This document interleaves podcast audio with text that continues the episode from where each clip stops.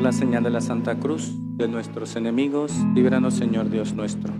En el nombre del Padre y del Hijo y del Espíritu Santo. Amén. Señor mío y Dios mío, creo firmemente que estás aquí, que me ves, que me oyes. Te adoro con profunda reverencia. Te pido perdón de mis pecados y gracia para hacer con fruto este rato de oración. Madre mía Inmaculada, San José, mi Padre y Señor, Ángel de mi guarda, interceded por mí.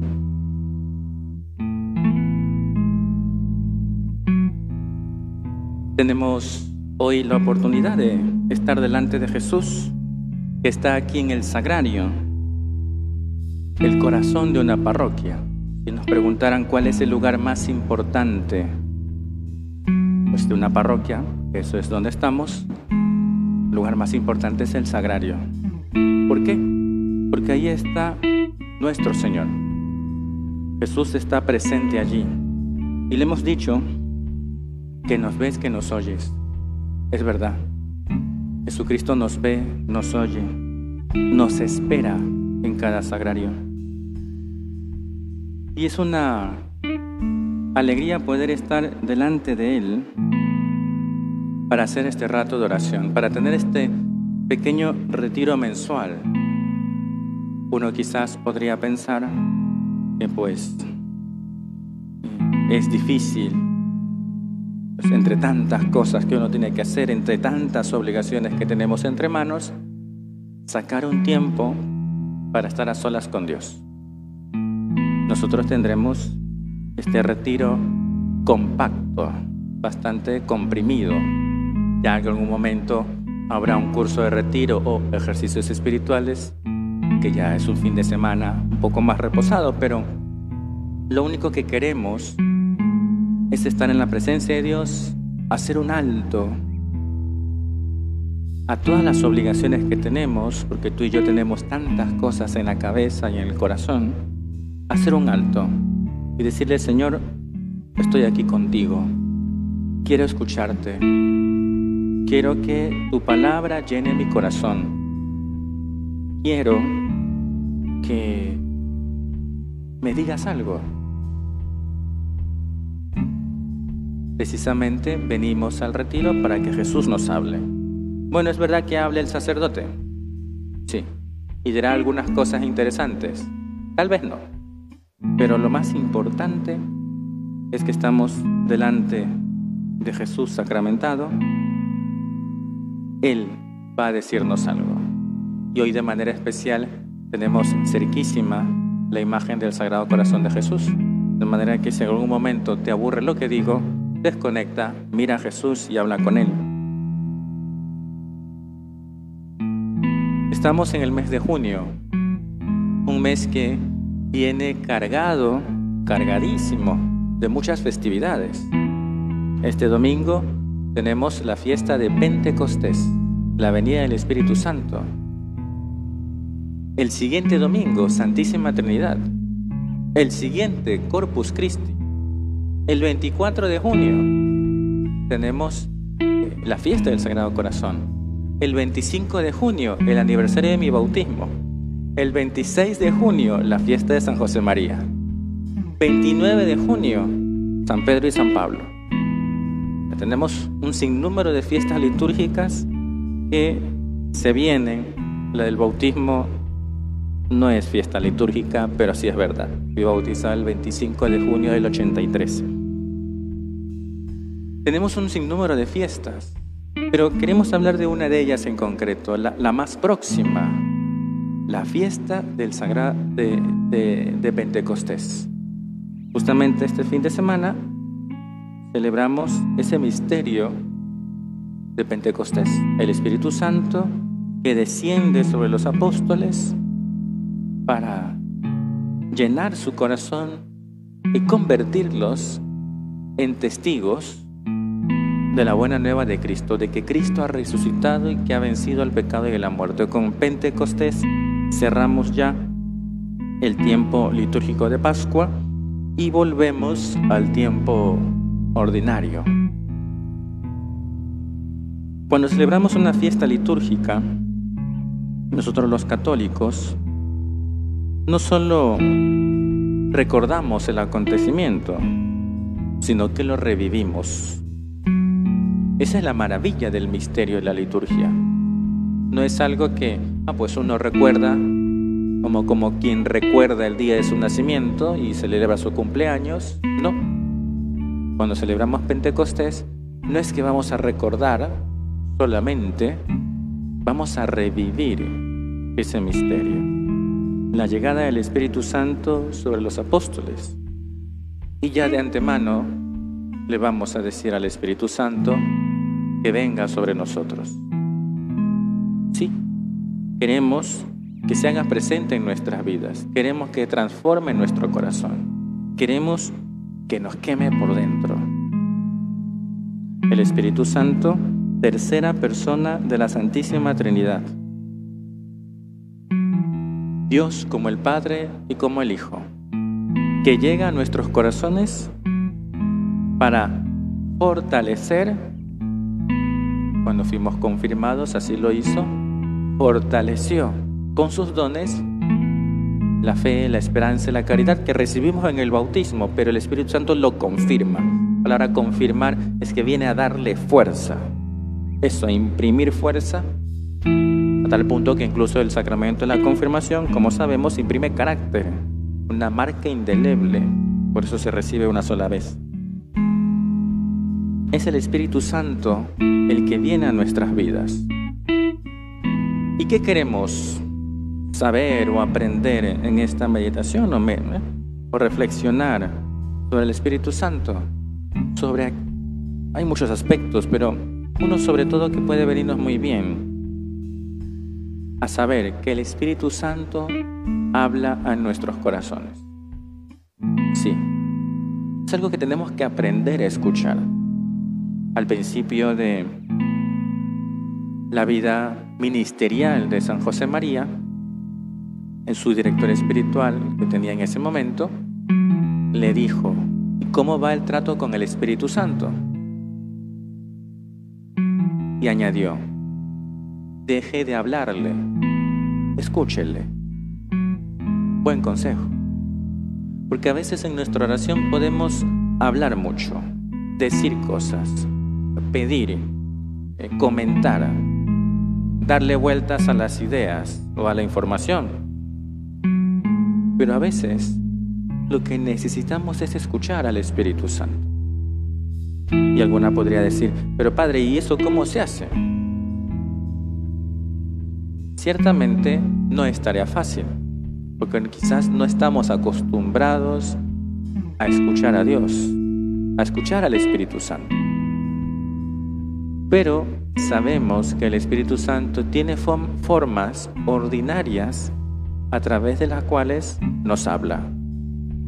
Sí, ciertamente el Espíritu Santo puede actuar de alguna forma extraordinaria, pero no suele ser la mayoría de los casos. A veces el Espíritu Santo nos habla de a poco, a través de caminos sencillos y ordinarios. Bueno, muy bien, Padre. Usted está diciendo que el Espíritu Santo tiene caminos sencillos para podernos hablar. Dígame alguno. Por ejemplo, el Espíritu Santo puede hablarte a través de ese consejo que te dan en la confesión en la dirección espiritual. Es casi seguro que eso viene del Espíritu Santo. Tanto así, tanto así. Porque Ciertamente el sacerdote o aquella persona que me acompaña es un instrumento que Dios ha puesto allí. ¿Para qué? Para escuchar la voz de Dios.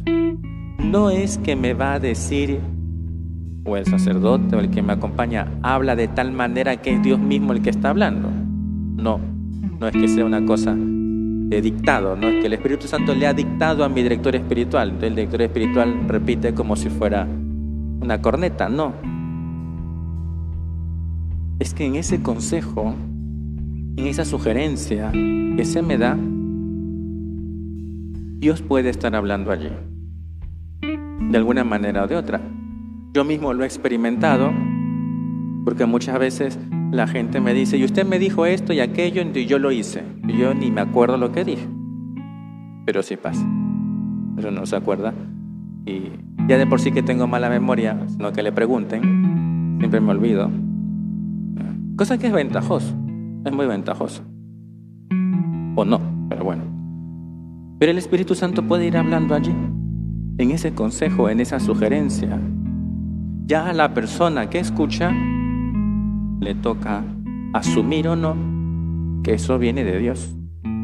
Puede que sí, muchas veces sí, y a veces lo rechazamos. Pero allí es un camino a través del cual Dios me habla. Otro camino por el que el Espíritu Santo puede hablarme. Una predicación que con mayor o menor unción del Espíritu, Dios puede estar diciéndome algo allí.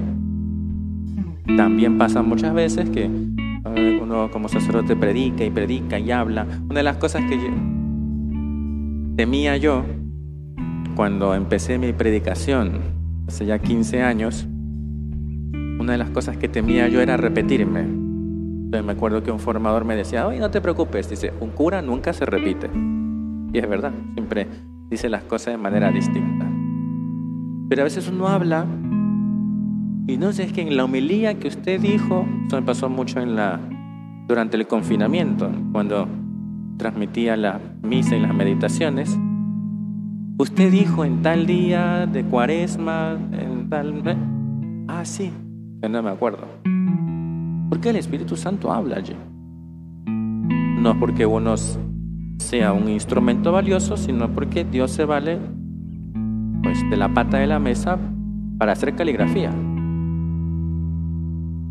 De modo que puede ser eso. O quizás tuve un retiro, una convivencia, y el Espíritu Santo me habla allí y me va diciendo cosas. Una lectura espiritual, por eso es tan importante, tan importante la lectura espiritual. Incluso un sacerdote llegó a decir que sin lectura espiritual es bien difícil tener vida interior. Y efectivamente, en una lectura, una frase que me llega, un párrafo que quizás con mucho contenido y que de repente te ilumina y te dice, esto es lo que yo esperaba. No sé si les ha pasado, pero a veces uno va leyendo cosas y uno dice, oye, qué bien está dicho esto. Yo pienso lo mismo, pero no lo podría haber dicho mejor. Y si nos pasa, porque el Espíritu Santo está hablando allí en esas palabras. Y ya no te digo que yo creo que el Espíritu Santo habla siempre por la boca de las mamás, siempre. La madre que te da un consejo es casi seguro que es del Espíritu Santo. De modo que hay muchos caminos ordinarios. Hay otro que es más difícil a veces de descubrir. Es lo que en la teología espiritual se llama, atención, se llama las mociones del Espíritu Santo. Moción. Viene de movimiento. El Espíritu Santo también puede hablar a través de movimientos interiores en el alma. ¿Cuándo sucede eso? Cuando quizás en algún momento de tu vida sientes en tu interior hacer algo bueno por Dios y por los demás. Y uno se ve movido, moción, uno se ve movido a hacerlo. Y uno dice, oye, ¿de dónde me ha salido esta inspiración a hacer cosas buenas si soy malísimo? Pero efectivamente es el Espíritu Santo que habla allí. Esas mociones habitualmente, dicen los santos, esas mociones habitualmente son del Espíritu Santo.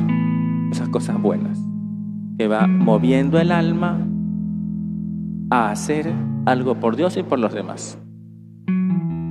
Por ejemplo, uno podría sentir la emoción de decir, pues me voy a comprar un pay de limón.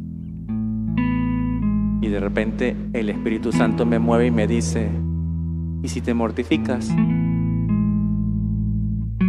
Uno dice, no, no le voy a hacer caso al Espíritu. Y venga, encima del país del limón. Podría pasar. Pero también podría pasar que uno dice, oye, mira, puede ser una mortificación.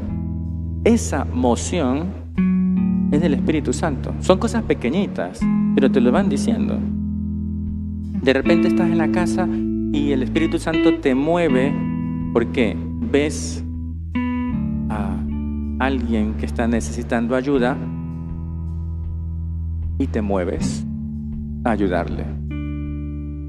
Y, te, te, sale del fondo del alma pues acercarte a esa persona y ayudarle.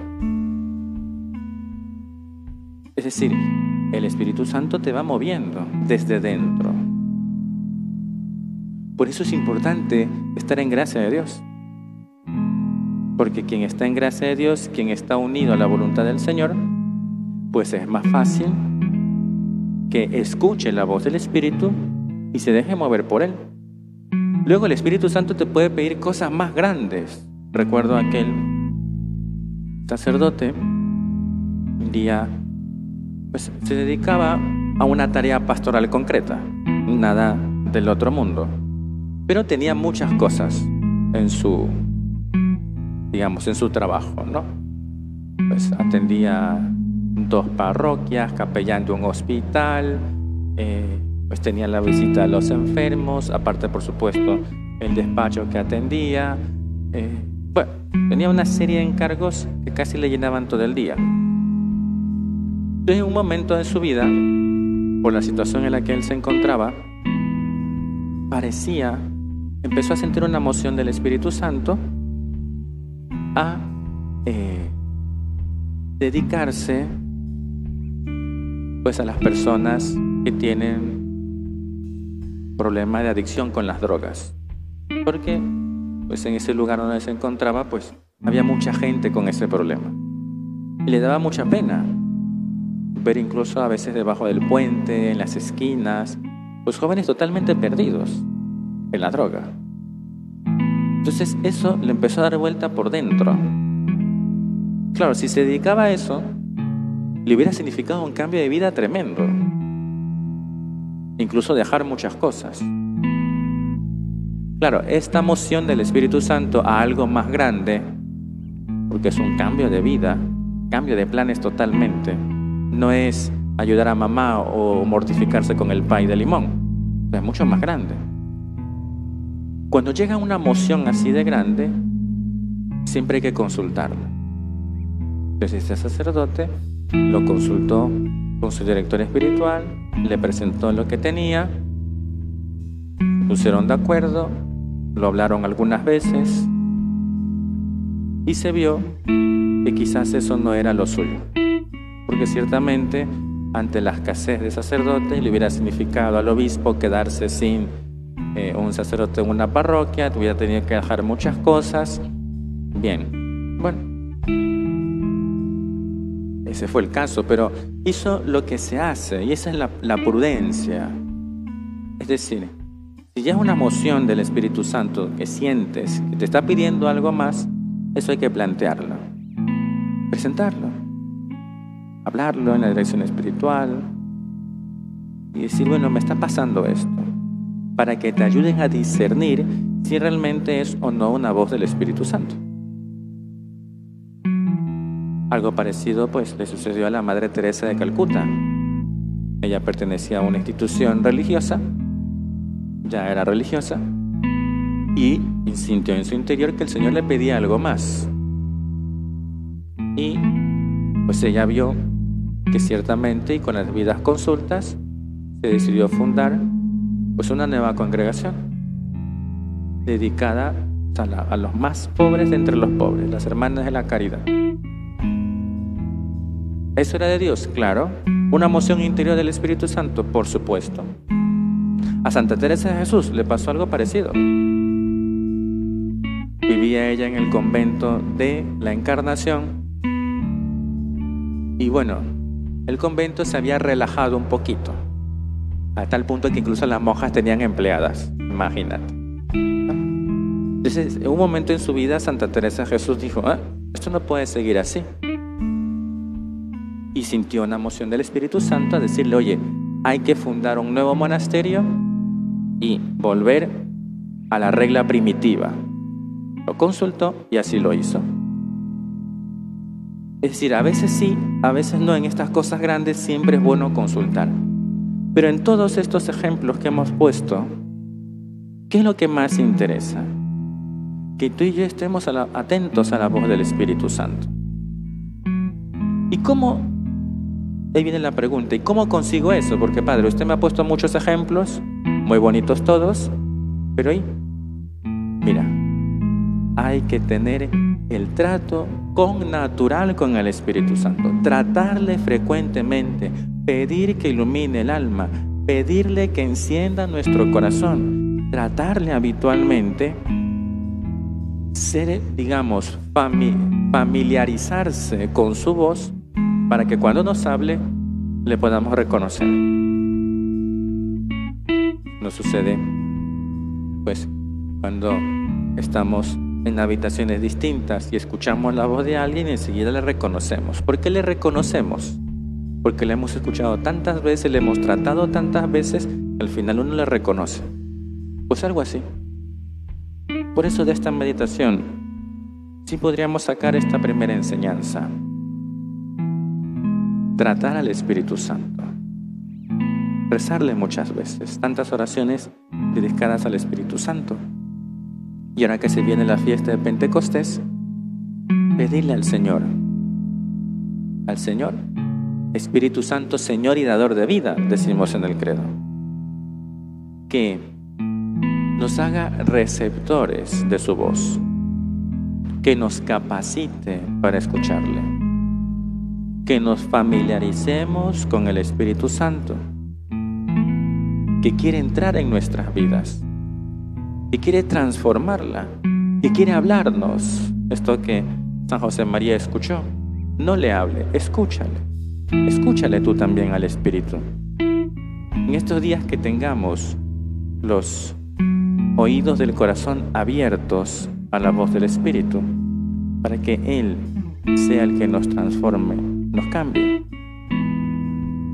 nuestra Madre Santísima, ella sí, atenta a la voz del Espíritu, la cubrió con su sombra, se dejó mover por el Espíritu cuando fue a visitar a su prima Isabel es decir, ella fue una mujer que se dejó guiar por el Espíritu Santo. Y tú y yo aprendamos lo mismo. Que nos dejemos guiar por el Espíritu Santo, que estemos atentos a su voz, que nos dejemos mover ¿eh? por aquellas inspiraciones que va sembrando en nuestro corazón. Si algún momento de duda, consúltalo, pero que seamos capaces, y eso le pedimos hoy al Señor, Señor, hazme dócil hazme dócil a la voz de tu Espíritu. Te doy gracias, Dios mío, por los buenos propósitos, afectos e inspiraciones que me has comunicado en esta meditación. Te pido ayuda para ponerlos por obra. Madre mía Inmaculada, San José, mi Padre y Señor, Ángel de mi guarda, interceded por mí.